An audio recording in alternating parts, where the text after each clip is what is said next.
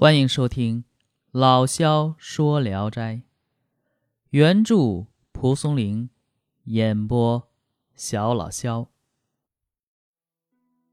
今天讲的这一篇，名字叫《捉鬼摄狐》。李柱铭呢是睢宁县令李金卓先生的公子，为人豪爽，从不气馁胆怯。他。也是新城王继良先生的内弟。王继良先生家中啊，颇多楼阁，而且往往可以看见怪异的现象。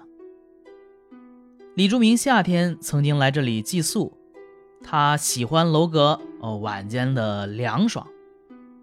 有人告诉他那里有怪异，他只是为之一笑，并不听从劝告，执意命人在那里。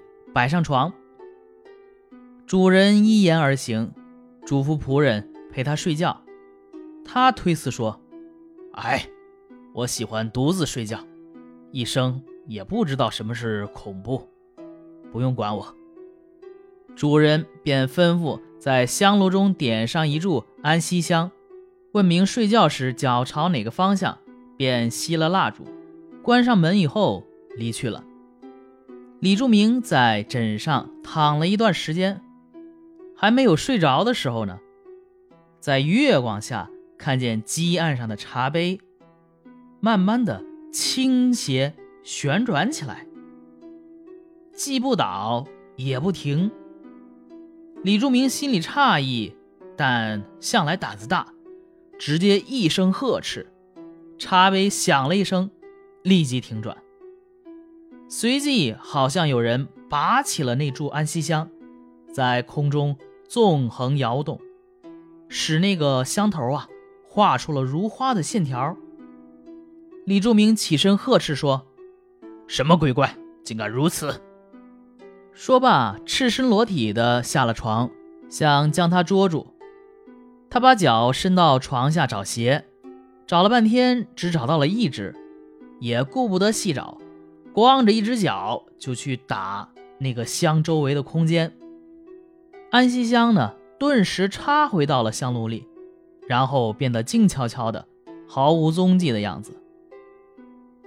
李柱明俯身摸遍黑暗的角落，正摸着呢，忽然有一个东西飞来，打在他的面颊上，觉得像只鞋，但找鞋又没找到，于是他开门下楼招呼仆人。点着蜡烛，到处照着查找，结果什么都没有，便重新去睡觉了。天亮以后，李柱明让人找鞋，啊，找掀开席，移开床，找了半天，把家都翻遍了，仍然是没找到。主人只好为他换了一双鞋。第二天呢，他偶然抬头，正看见一只鞋呀塞在船子间，挑下来一看。哎，就是他的鞋。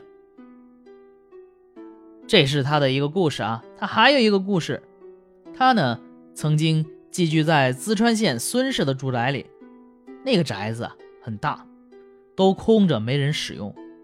李柱明也只住了一半。南院面对着一座高阁，中间呢只隔着一堵墙。他时常可以看见那阁门啊自开。自关，李柱明也没放在心上。一次呢，李柱明偶然在院子里和家人谈话，忽然阁门打开了，出来一个小人儿，面朝北坐着，身高不满三尺，绿袍白袜。大家对他手指目视，他呢也不动。李柱明说：“这是狐狸精。”急忙拿来弓箭，对准阁门就要射。小人一见，发出呀呀的嘲笑声，于是不再出现了。李柱明拿着刀登上了楼阁，边骂边搜索，终究是一无所见，只好悻悻地返回来。但是怪异呢，也从此绝迹。李柱明在这里住了数年，始终都平安无事。而李柱明的长子李有三呢，是我的亲家，此事呢，便是他的亲眼所见。